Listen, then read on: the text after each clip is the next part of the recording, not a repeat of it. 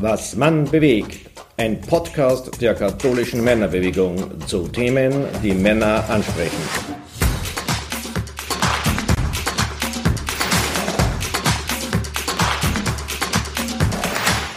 Hallo liebe Hörer, schön, dass ihr wieder bei unserem Podcast dabei seid. Mein Name ist Klaus Mastalier und ich bin Referent in der katholischen Männerbewegung. Ich sitze heute im Pastoralamt mit einem Bibelspezialisten zusammen, mit Magister, Magister Dr. Reinhard Stixel. Hallo Reinhard. Hallo, danke für die Einladung. Reinhard, du bist Referent im Bibelwerk der Diözese Linz. Was sind genau deine Aufgaben? Ja, mein Aufgabenfeld ist, ist durchaus umfangreich. Ich betreue äh, die biblischen Fernkurse, ich betreue äh, die Ausstellung, die Bibelausstellung, mit der wir in Oberösterreich und Österreich sehr präsent sind. Äh, die Bibelsaat und andere Publikationen äh, liegen auch in meiner Verantwortung. Dazu bin ich zuständig für die Homepage, für den Newsletter, also sehr viel, was von uns rausgeht. Und darüber hinaus den Linzer Bibelkurs, den ich mitgestalte und einige Projekte, an denen ich mitarbeite, unter anderem das Buch Pilgern mit der Bibel, das jetzt neu entstehen wird, das ich als Autor jetzt verfasst habe und das wir hoffentlich dann im kommenden Frühjahr gut rausbringen können mit dem Tiroler Verlag. Als Beispiel für die Krise des jüdischen Volkes sind die 40 Jahre in der Wüste und die babylonische Gefangenschaft. Was lässt sich daher für heute ableiten?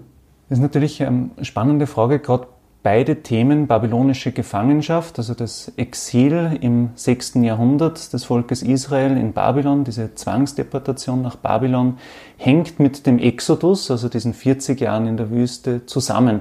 Viele der Texte, die wir über den Exodus haben, viele dieser Schriften darüber, sind letztlich eine Verarbeitung der Situation in Babylon, sind theologische Reflexion und versuchen die gegenwärtige Situation, die des Exils, äh, die des Fremdseins in die eigene Geschichte zu übertragen und aus dieser heraus, aus Gottes Handeln heraus in dieser Situation Trost für die eigene Problematik zu erfahren und dieser eigenen Problematik ein starkes Gegengewicht zu setzen. Und dementsprechend kann man durchaus auch Parallelen ins Heute ziehen die eigene Situation, die man, die man sieht, nicht als, als das Letzte, als das Endgültige, die eigene Krise, nicht als das letzte Wort äh, zu interpretieren, sondern zu sehen, wir stehen immer wieder in einem Kreislauf, wo Krisen eine große Rolle spielen und wo Krisen durchaus auch insofern eine Rolle spielen können, dass wir durch die Krise einen geschärften Blick auf die eigene Wirklichkeit bekommen. Eines der, der besten Beispiele, gerade aus der, der, der biblischen Krisenbewältigung, ist, dass sich aus diesen Krisen heraus auch das Gottesbild verändert. Viele Gottesbilder, die über die Zeiten gewachsen waren, allerdings den Krisen nicht mehr gewachsen waren, äh, verlieren sich mit dieser Krise. Und gerade aus diesem babylonischen Exil heraus entsteht für das Volk Israel dezidiert dieser Eingott-Glaube, dieser ganz starke Jahwe-Glaube als den einen Gott, der keine anderen Götter neben sich, unter sich, bei sich hat, sondern dieser starke Monotheismus entsteht daraus. Das heißt, auch für unsere heutige Zeit kann man durchaus auch hoffen, dass sich vielleicht das eine oder andere falsche Gottesbild, falsche Gesellschaftsbild damit in, in einer gewissen Art und Weise sich äh, als nicht mehr tragbar erweist und andere dafür umso stärker erfahrbar werden können. Du schließt hier die nächste Frage an, nämlich die Bibel als nicht wissenschaftliches Buch gibt es eine Orientierungshilfe. Das heißt, wie können Menschen in den verschiedensten Lebenssituationen daraus Kraft und Hoffnung schöpfen? Ja, die Bibel ist sicherlich ein Buch, das mit allen möglichen Lebenssituationen umgeht, versucht alles, was äh, den Menschen beschäftigt oder in dieser Zeit, in der, es, in der die Texte geschrieben wurden, beschäftigt hat, versucht aufzunehmen und das in den Blick auf Gott mit hineinzunehmen. Wir haben in der, äh, in der Bibel Gebete, wir haben Weisheitsliteratur, wir haben Anleitungen zum guten Leben drin, genauso wie die Bewältigung von Krisen. Es, die Bibel als Buch versucht immer wieder Krisen zu bewältigen. Persönliche Krisen, familiäre Krisen, Naturkatastrophen, politische Krisensituationen und auch Glaubenskrisen, die immer wieder auftauchen. Und mhm. für heutige Menschen, glaube ich, kann durchaus diese Frage, wie ist man damals Krisen angegangen, kann natürlich ein, ein, äh, eine Stütze sein, kann natürlich Trost geben, Trost schenken. und gleichzeitig auch immer wieder diesen Horizont öffnen, diesen Horizont auf Gott, der Menschen in diesen Krisen begleitet, der Menschen in diesen Krisen sich als, als gegenwärtig erweist, der mitgeht ich bin da. Gerade dieses Wort steht als große Überschrift über diesem, diesem Buch Exodus, dieser, dieser Krise in Ägypten, von der wir vorher kurz gesprochen haben. Dieses, dieses Wissen, dass Gott als Begleiter auch durch diese Krisen mitgeht, glaube ich, ist etwas, was, was die biblischen Texte von Anfang bis zum Schluss durch, durchzieht. Die ersten biblischen Erzählungen, die sich ja in mythologischen Motiven gründen, sind maßgeblich geprägt von Krisen. Adam und Eva, Turmbau zu Babel, die Sintflut. Also die Geschichte der Menschheit beginnt mit großen Krisen. Auf welches Deutungsmodell der Welt und der Menschen treffen wir hier? Es zeigt auf jeden Fall, dass es den Menschen in seiner Umgebung, in seinem Umfeld, in seinem Leben, auch in seinem Scheitern ernst nimmt der Mensch ist als Ganzes vor Gott ernst genommen. Die Bibel gibt uns keine Parallelrealität oder Parallelwirklichkeit wieder, ein, ein heiles Paradies, in dem alles gut wäre und problemlos. Ganz im Gegenteil, der Mensch wird mit seinen Schwächen, mit seinen Fehlern ernst genommen und Krisen können helfen, dass der Mensch wieder zurückfindet. Das ist eine dieser Antwortmöglichkeiten, die die Bibel bietet, die Krise als Möglichkeit zu Gott zurückzufinden, die Möglichkeit auch in die Gemeinschaft wieder zurückzufinden, Gemeinschaft entstehen und wachsen zu lassen, Gemeinschaft auch als Schicksalsgemeinschaft zu erfahren von Menschen, die gemeinsam Krisen erlebt und bewältigt haben. Gerade so dieser Rückzug nach, aus Babylon nach Jerusalem, der sich in vielen Schriften des, Neu des Alten Testaments sich widerspiegelt, der hier reflektiert wird, zeigt es ganz, ganz deutlich. Gemeinschaft wächst, Identität entsteht und verweist auf den, der Gemeinschaft stiftet, der Identität stiftet und der ist aus dem Kontext Israels ganz klar mit Gott zu deuten. Ein, etwas, was uns Gemeinschaft schenkt und wo Krise durchaus auch eine Form der Gotteserkenntnis ist. Natürlich nicht die einzige. Auch Positives gibt es äh, im, im, Alten Testament im Neuen Testament. Vieles, viele dieser positiven Bilder, äh, aus denen von Gott heraus gesprochen wird. Und es ist diese Vielfalt, die, glaube ich, durchaus auch für, für uns und für unser, unser Leben, auch unser, unser biblisches Verständnis durchaus enorm bedeutsam ist. Es gibt in der Bibel viele individuelle Krisengeschichten, aber auch kollektive Krisengeschichten, die also das ganze Volk Israel betreffend sich in seiner Identität gefährdend fühlt. Zum Beispiel Exodus nach Ägypten, hast du schon gesagt, Kindermord in Bethlehem, Offenbarung und so weiter. Gibt es da Unterschiede oder Gemeinsamkeiten? Was ist das Besondere eines gläubigen Umgang mit Krisen? Wenn man beispielsweise auf die Krisen in der Zeit nach Jesus äh, schaut, in dieser Zeit, in der das Neue Testament beispielsweise entstanden ist, so merkt man, dass sich diese immer wieder äh, sowohl individuell als auch in dieser kleinen Gruppe der, der Christusgemeinden, die erst langsam sich anfangen, über, äh, den heutigen, über das heutige Mittelmeergebiet, über das östliche Mittelmeergebiet zu zu bilden, dass sich diese Krisen ganz unterschiedlich auch in den äh, Strategien zeigen, mit der sie bewältigt werden oder mit der man versucht, diese Krisen zu bewältigen. Man erlebt diese Minderheiten als äh, der, der Christengemeinden in verschiedensten Situationen, wo sie Repressalien ertragen müssen, wo ökonomische äh, Nachteile für sie entstehen, wo soziale Nachteile für sie entstehen, wo es ähm, da und dort auch zu kleinteiligen Verfolgungen kommt, wo Menschen dafür auch äh, sterben müssen. Reflektiert beispielsweise in der, in der Offenbarung des Johannes, wo, wo diese, Themen, äh, diese Themenstellungen durchaus auch konkret werden und wo Menschen versuchen, in diesen, diesen Herausforderungen, in diesen, diesen Situationen, in diesen Nöten Antworten zu finden. Und eine der Antworten ist, sein Vertrauen vollkommen Gott zu überlassen. Nicht in den politischen Widerstand zu gehen, nicht den offenen Kampf zu suchen, sondern den äh, Gott zu übertragen. Eine andere, eine andere Strategie wäre beispielsweise in spannenderweise genau der gleichen Zeit der erste Petrusbrief, der versucht, diese, dieses Leiden, diese, diese Krisen, diese Nöte die de facto mehr oder weniger dieselben Gemeinden ertragen müssen mit der Johannes-Offenbarung, nicht durch Abgrenzung, sondern durch einen Versuch der Integration mit gleichzeitiger Wahrung der eigenen Identität und dem Nicht-Aufgeben dessen, was einen prägt, zu machen. Das heißt, sich in diese fremde Gesellschaft, die einen bedrängt, die einem Herausforderungen bietet, sich in diese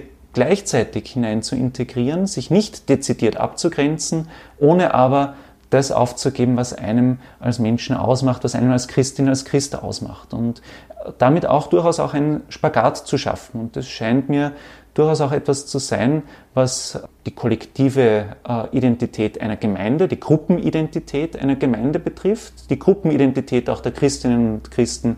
Beim ersten Petrusbrief äh, sprechen wir von Christinnen und Christen in Kleinasien, also in der heutigen Türkei genauso wie die Einzelpersonen, wie den einzelnen, sagen wir mal, Sklaven, der äh, mit einem bedrückenden Herrsch, äh, Herrn zu tun hat, mit dem Staatsbürger, der mit dem, dem Kaiserkult und äh, deren Auswirkungen zu kämpfen hat, oder mit der Frau, die damit darunter zu leiden hat, dass sie mit einem nichtchristlichen Mann verheiratet ist und in dieser Situation auch Unterdrückungserfahrungen erlebt. Wie geht man damit um?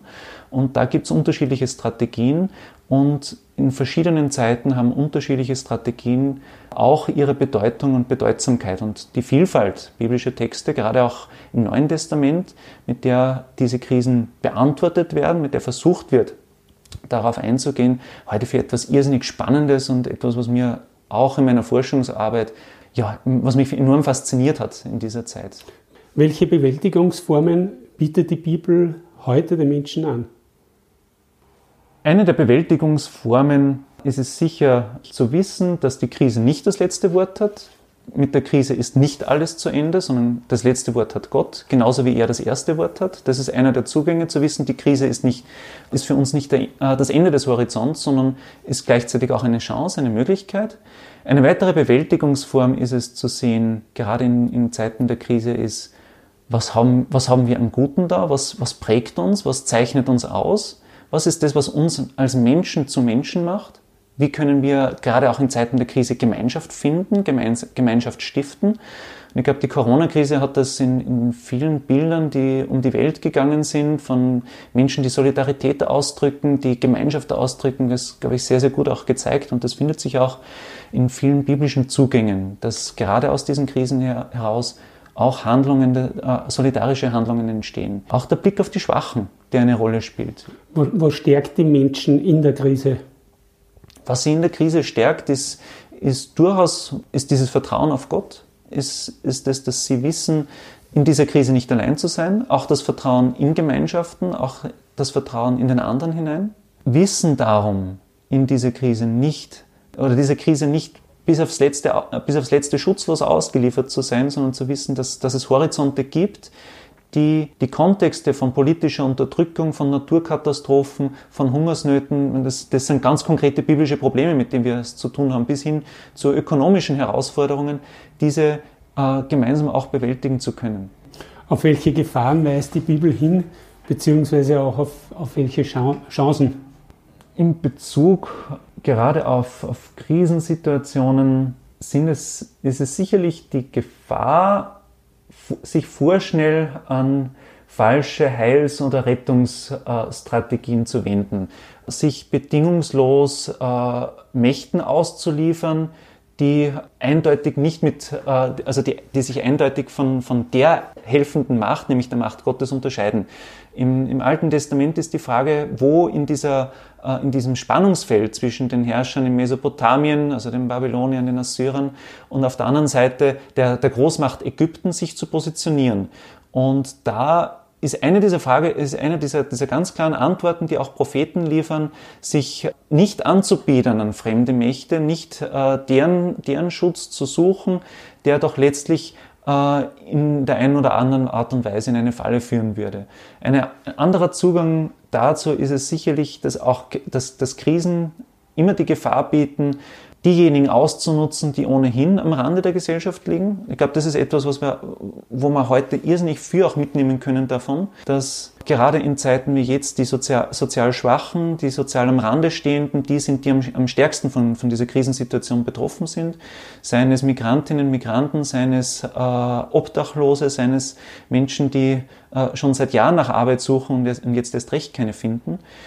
Sie, die Krisen nicht auf deren Rücken auszutragen. Und ich glaube, die Sozialkritik, die sich gerade in der biblischen Prophetie widerspiegelt, ich denke an den Prophet Amos, äh, der hier ganz klare Kritik an, an der sozialen Situation, auch an der äh, religiös-kultischen Praxis in dieser Situation bringt, der diese Kritik ganz klar artikuliert, kann, uns, kann für uns gleichzeitig auch diesen Horizont öffnen, dass es nicht äh, die Armen und die Schwachen sind, auf deren Rücken die großen Staatsprobleme ausgetragen werden.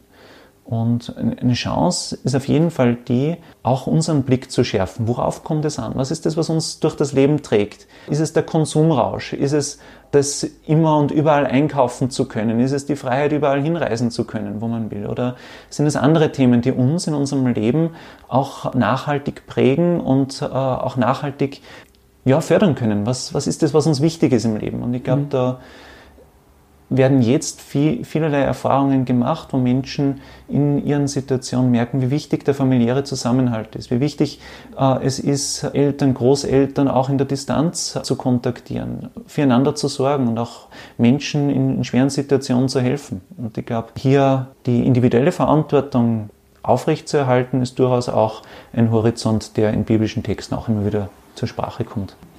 Gehen eigentlich Männer in den biblischen Geschichten anders mit Krisenerfahrungen um als Frauen? Und was lässt sich daraus für heute ableiten?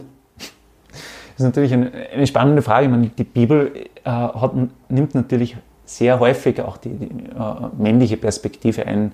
Äh, die Autoren waren, äh, nach dem, was wir wissen, Männer, beziehungsweise ist, ist es natürlich eine ganz andere soziale Dimension. Wir haben gleichzeitig auch Frauen, die in Krisensituationen trotzdem auch ihren unter Anführungszeichen Mann stehen.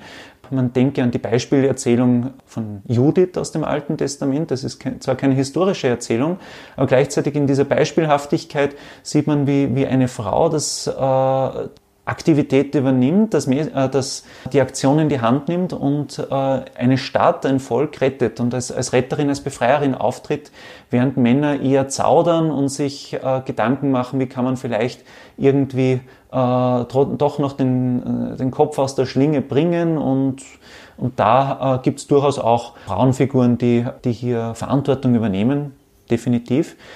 Gleichzeitig sind es auch immer wieder äh, Männer, die versuchen auch äh, Krisen mit zu bewältigen. Ob es da jetzt denn, ähm, dezidiert Unterschiede gibt, müsste man sich ganz konkret anschauen.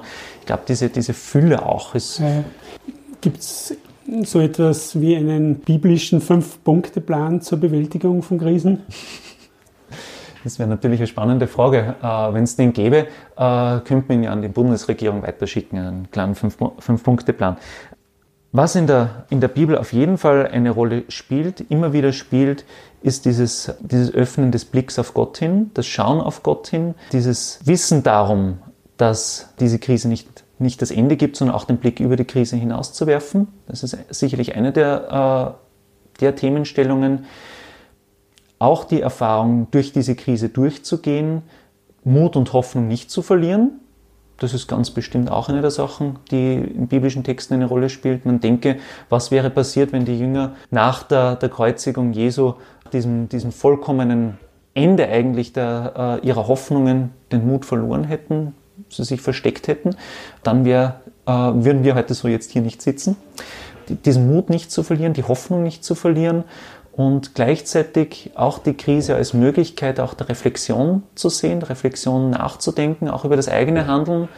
Ich denke an Elia beispielsweise, der, seine, der, der in einer tiefen persönlichen Krise steckt, in, einer, in einem ausgepowert sein, vielleicht würde man heutzutage von einem Burnout sprechen, eine enorme spirituelle Krise auch durchlebt und in dieser Krise sich selbst den Tod wünscht, keine Kraft hat und ihm da von außen auch Hilfe zukommt. Und ich glaube, dass das für auch in biblischen Texten nicht nur Mut zu haben und auf Gott zu vertrauen, sondern auch auf, auf anderen Menschen, auf, auf Hilfe von außen auch sich einlassen zu können. Mut zu haben, sich auch helfen zu lassen von anderen. Von, bei Elia war es ein Engel, bei anderen Menschen, äh, bei anderen, in anderen Situationen sind es Menschen von außen, die kommen, die Hilfe geben, die einem das Wort geben, das man selbst nicht, sich nicht sagen kann. Und ich glaube, das wäre durchaus auch eine der Sachen. Das heißt, Gottvertrauen, Mut und auch das sich auch wagen, auch Mut zu haben, Neues zu beginnen. Ja, liebe Zuhörer, die Zeit ist wieder schnell vergangen. Das waren jetzt ganz inspirierende Worte von Reinhard. Mein Gast war eben heute Magister, Magister Dr. Reinhard Stixel, Referent im Bibelwerk der Diözese Linz. Danke, dass du dir Zeit für unser Gespräch genommen hast. Danke auch für das Gespräch und ja, hoffen wir, dass wir gut durch diese Krise und durch die vielen anderen unseres Lebens durchkommen. Genau. Nun beginnt die Adventzeit, die Zeit zur Besinnung. Ich wünsche euch, liebe Hörer, einen schönen Adventsbeginn. Alles Gute und Gesundheit. Euer Klaus Mastalier.